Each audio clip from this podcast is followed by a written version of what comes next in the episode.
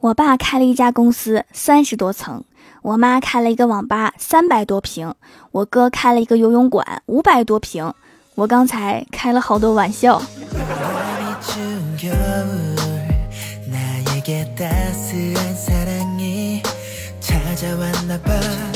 Hello，蜀山的土豆们，这里是全球首档古装穿越仙侠段的《秀欢乐江湖》，我是你们萌到萌到的小薯条。前几天呀，震惊的发现喜马拉雅今年的年度主播评选开始了。我之前还以为只有直播有，录播没有呢。但是，一看奖品还是不错的。之前我抽到了一个三个月的会员，但是我摇了三十多次，还是有点难的。想给我投票的呢，可以在首页顶部焦点大图里面找到二零一八人气主播评选，然后搜索薯条酱就可以给我发射爱心啦。每天都可以发射爱心哦。据说拉票前三名还有奖品，今年喜马拉雅真是太够意思了。谁要是拿到奖品，给我看一眼是什么哈？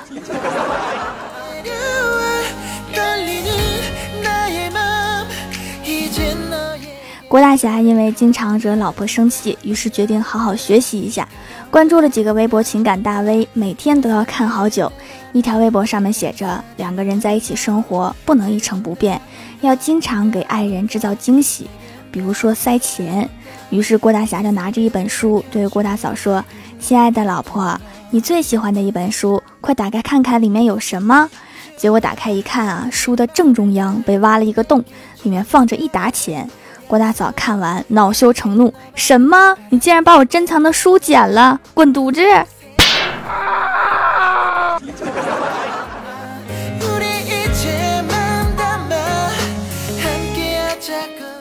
然后郭大嫂就生气了。郭大侠想着在微博上面写着：“如果女朋友生气了，不如将计就计，不如跟她吵架，摔门而去。”然后郭大侠就照做了，摔门就走了，还在外面喊。我要是再回来，我就是你孙子。然后半个小时带着好吃的回来了，想象着老婆看见食物欣喜的样子，郭大侠在门外喊：“奶奶，我带着你爱吃的零食回来啦！”结果郭大嫂还没有消气，在里面喊：“滚，别回来了。”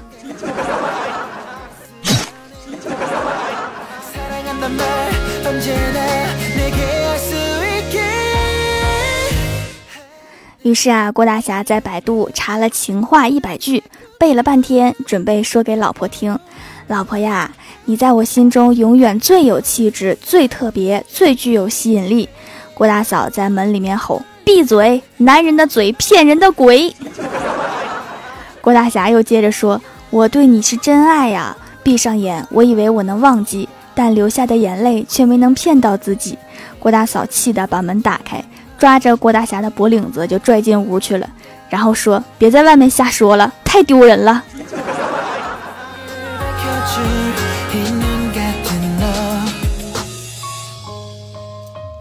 郭大侠看老婆依然在生气，决定多做家务让老婆开心，主动打扫了所有的房间，还做了一顿烛光晚餐。到了晚上，给老婆弄好了泡脚水，郭大嫂就问。这些家务为什么平时不做？我生气了才对我这么好，敷衍没诚意，门口跪着去。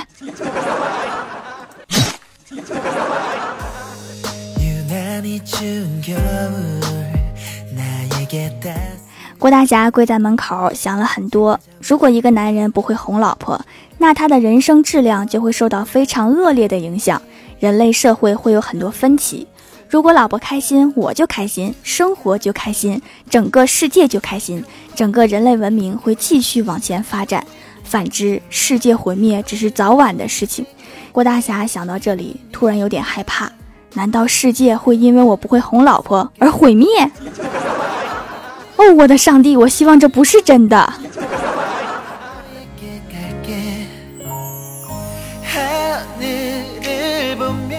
这时候啊，郭大嫂看了看他，说：“你好好跪着，发什么抖？你知道你哪儿错了吗？”郭大侠突然拍案而起，大声疾呼：“亲爱的，你什么意思？难道我没有错，你就不能骂我，不能训我了吗？你这个态度让我很不高兴。我希望你收回你的问题。”郭大嫂听完，扑哧一声就笑了，然后板着脸说：“你跪好，谁让你起来的？”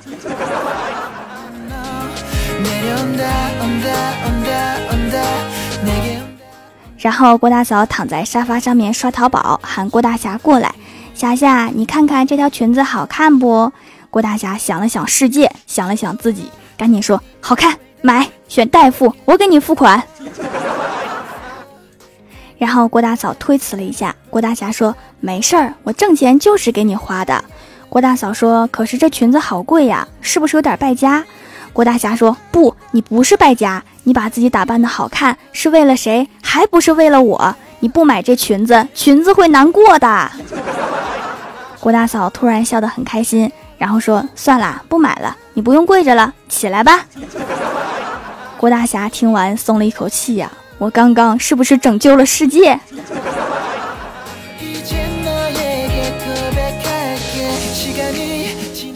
两个人和好之后啊，郭大嫂让老公去买菜，郭大侠买菜回来，突然冲进屋里面，把郭大嫂摇醒。郭大嫂说：“怎么了？”郭大侠说。老婆呀，你睡觉打呼噜跟大老爷们似的，我以为屋里有个男的呢。滚犊子！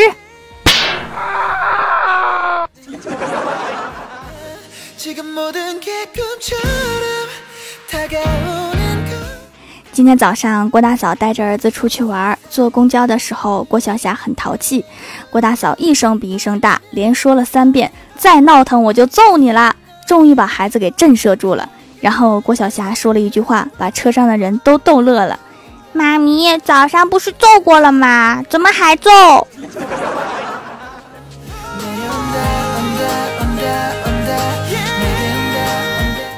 小的时候啊，和我爸去菜市场买菜，然后我就走丢了，在菜市场大门口卖烧饼的爷爷那里一直哭，人家还给了我一个小烧饼哄我。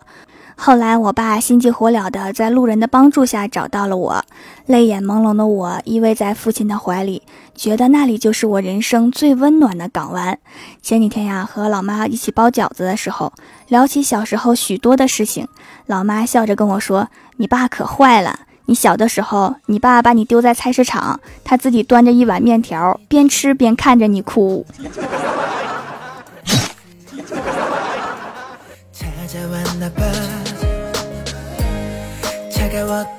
郭晓霞接到一个无人机销售的回访电话，问我们的无人机产品满意吗？飞得如何？续航怎么样？郭晓霞回答：飞得可远了，续航就不知道啦。上个礼拜飞出去，到现在还没有找到。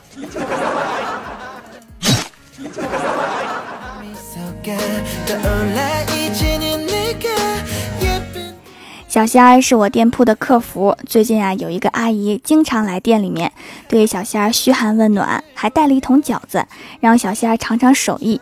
阿姨一边看着小仙儿吃，一边说：“小仙儿啊，有没有男朋友啊？我家有个小子和你差不多大。”小仙儿吃完打了一个饱嗝，说：“阿姨，你说啥？”然后阿姨看了看空空如也的保温桶，说：“没说啥，我就问一下，干性皮肤用哪些手工皂啊？”这惊人的饭量吓跑了一个男朋友。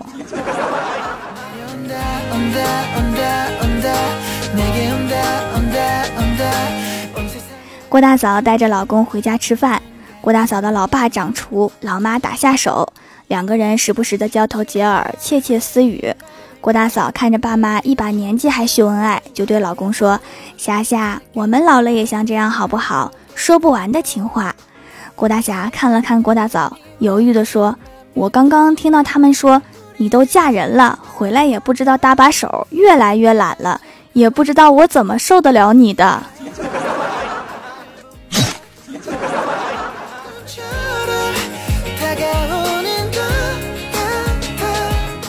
郭大嫂特别爱吃肉，郭大侠告诉她吃多了肉会变傻，然后郭大嫂在网上面查了好久。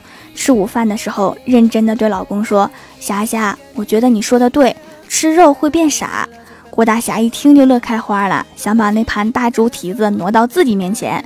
郭大嫂突然按住他的手说：“所以我想了想，你是咱们家的顶梁柱，不能傻，所以以后啊，你就别吃肉了，我帮你吃吧，就让我一个人变傻吧。”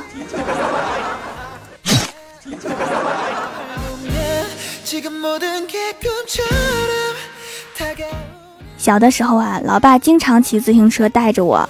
有一次呀，去一个很远的地方买东西，回来晚了。到家里面已经夜里十二点了。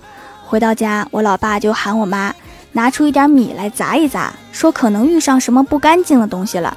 我老妈问怎么了，老爸说今天的自行车蹬着出奇的重啊，可能有鬼坐在后面。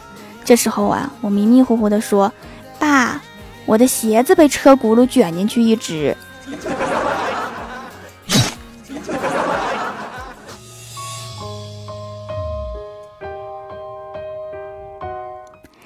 Hello，蜀山的土豆们，这里依然是带给你好心情的欢乐江湖。点击右下角订阅按钮，收听更多好玩段子。在微博、微信搜索关注 NJ 薯条酱，可以关注我的小日常和逗趣图文推送，也可以发弹幕留言参与互动，还有机会上节目哦。下面来分享一下上期留言。首先，第一位叫做芝麻汤汤圆，他说：“条线上段子，从前有一个人钓鱼，钓到了一只鱿鱼，鱿鱼求他：你放了我吧，别把我烤来吃啊。”那个人说：“好的，那么我来考你几个问题吧。”鱿鱼很开心地说：“你考吧，你考吧。”然后这个人就把鱿鱼给烤了。人类的套路把鱼都整蒙圈了。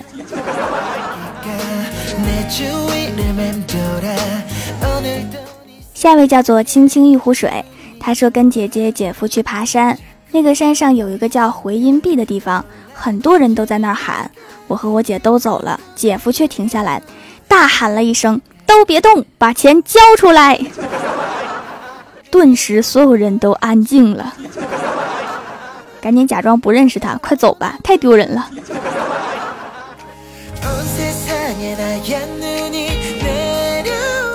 下一位叫做蜀山派之冰淇淋，他说：“条啊，祝你生日快乐。”其实也包含着许多讽刺的话。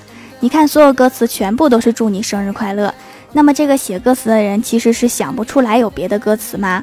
还有，如果你把“祝你生日快乐”的第一个字故意拉长，就会变成“祝你生日快乐”。祝你生日快乐！你猜我是怎么发现的？在你节目发表这一天，我过生日，同学们都这样祝你生日快乐，而且他们都是我最好的朋友。条条，这个算段子吗？如果算，一定要读哦。还有怪兽收不收奥特曼烤着吃了？我把我那几个朋友穿上铠甲，帮你送过去啊！虽然口味不怎么好，但是凑合凑合也能吃。送来吧，怪兽从来不挑食。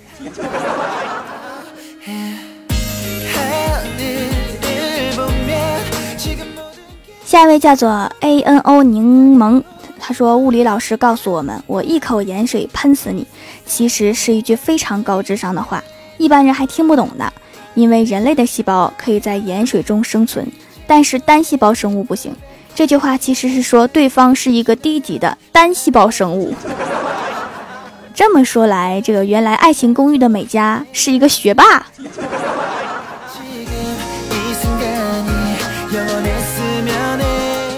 下一位叫做蜀山后面有个坑，他说手工皂就是要选薯条家，一看就是纯手工打造，泡沫丰富，洗完脸很湿润。以前也在手工皂圈里面到处寻觅适合自己的，一般几百块的用起来效果好，但是买过几次之后有点买不起。用了小薯条的皂，居然和几百块的皂效果相同，是那一种用上一段时间就能看出来皮肤变好的效果，脸上的斑点都淡掉了不少。几个月前还想去点掉的，现在不用了，已经看不清了。价格不贵的平价好货就选薯条哦。嗯，为什么几百块钱的皂和我的一样呢？那是因为他们开的是淘宝直通车，是一种特别烧钱的宣传。如果不卖贵一点，就赔死了。我不用啊，我有你们支持就可以了，所以一定要继续支持我哦。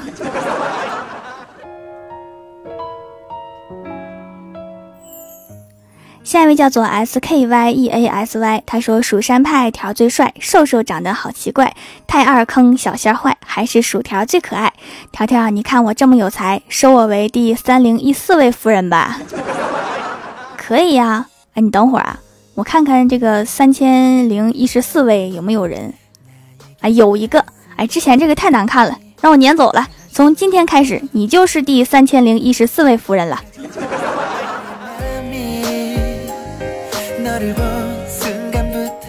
下一位叫做草莓蜜糖，他说给条条留个段子。保安说干嘛的？我说我想去顶楼看看。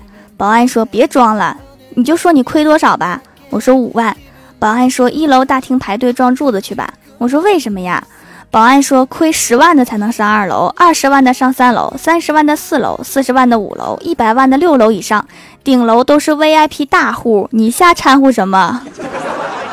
你说的是股票是吧？你现在亏的少，都不让跳楼了。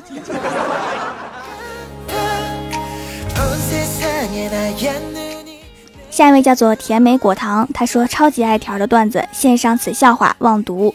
从前有一位年轻俊美的王子。被女巫施了咒语，一年只能说一个字。后来，这位王子看到了一位美丽的公主，一见钟情，一直想对她说四个字：“我喜欢你。”四年之后，王子终于可以说四个字了，就去在表白的路上，不小心被绊了一跤，情不自禁地说出了：“哎呀，我去！”这个东北的王子还是再等几年吧。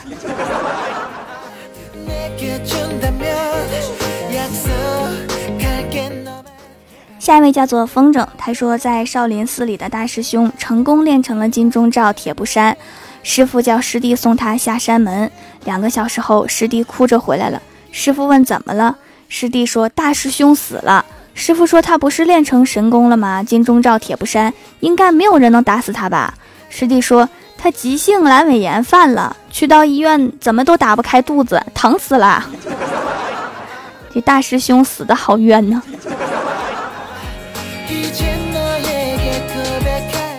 下一位叫做飞翔的臭咸鱼，他说数学书上不只有小明，还有小红、小刚、小张、小方、小丽、小李、小王、小军、小赵、小花。如果想知道更多，请在百家姓里面所有的姓氏前面加一个小，就完成了高分作文的基础。我现在觉得编写小学教材这种事儿，我也行。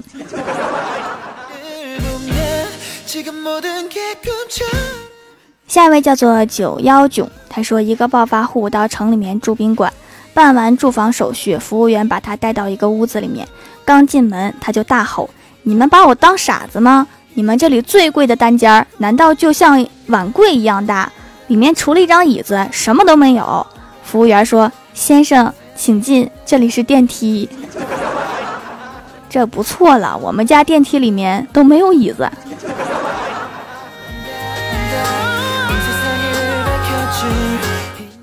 下一位叫做蜀山派小豆丁，他说一天马良在天上画了十个太阳，后羿射了九个，最后一个射歪了，划破了天。女娲去补，补好之后只剩下一个太阳。夸父去追，累死之后变成山，堵在了愚公门口。愚公开始移山，移完将多余的土扔到了海里，不小心砸死了精卫。精卫为了报复，引发了洪水，淹死了马良。这个故事告诉我们，不作死就不会死。就是哈，你没事画十个太阳干嘛？这不是吃饱了撑的吗？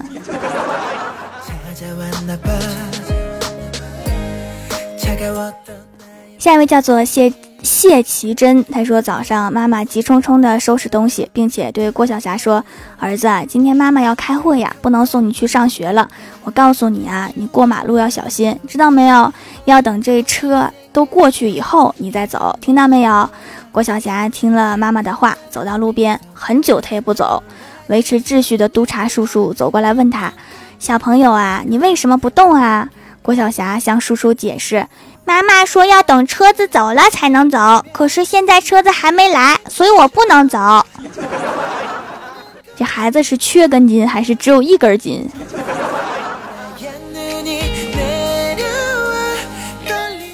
下一位叫做奇迹暖暖汤圆儿，他说：“奶牛和黄牛。”妻子问丈夫：“你能分清奶牛和黄牛的叫声吗？”丈夫说：“分不清，你学学吧。”妻子说：“首先，奶牛的叫声是哞儿。”丈夫接着问：“那黄牛呢？”妻子笑了笑说：“北京去吗？沈阳去吗？广州去吗？黄牛还收费呢，而且特别贵。”下一位叫做 T B 二幺五幺四五四，他说一直以来都在蜀山小卖店购入皂皂，不得不说小薯条的手艺越来越好了，新品用起来比之前的效果更好。同时买到了假的手工皂，奶香味特别重。因为之前记得问过小仙儿，羊奶皂的奶味为什么那么小？小仙儿说羊奶凉下来是没有多大味道的，可以煮一下凉掉试试。才知道原来奶香味重的都是香精。小店里面经常有买三送一活动，每次都囤很多。淘宝真正的手工制品少之又少，希望小薯条能坚持下去，我会一直支持你们的。以前我也比较喜欢芳香四溢的护肤品，后来才知道，连香水都保持不了几个小时的香，护肤品居然能香好久，原来是添加的香精啊，欺骗了我幼小的小心灵。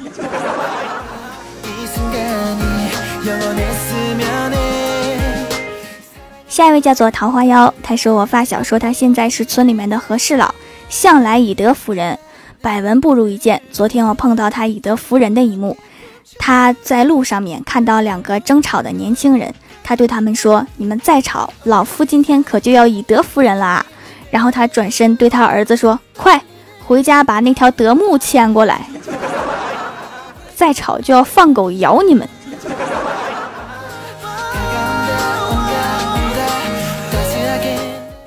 下一位叫做安静的小女人，她说：“条啊，一口气听了你两百多集，终于忍不住给你评论一下，给你讲一个段子吧。”零八年汶川地震的时候，我们正在上课，但是因为距离远，震感不是很强。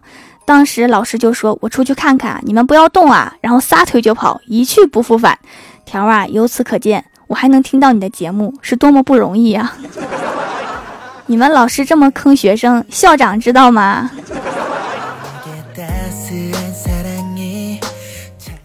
好啦，本期节目就到这里了。喜欢我的朋友可以支持一下我的淘宝小店，淘宝搜索店铺“蜀山小卖店”，蜀是薯条的蜀就可以找到啦。以上就是本期节目全部内容，感谢各位的收听，我们下期节目再见，拜拜。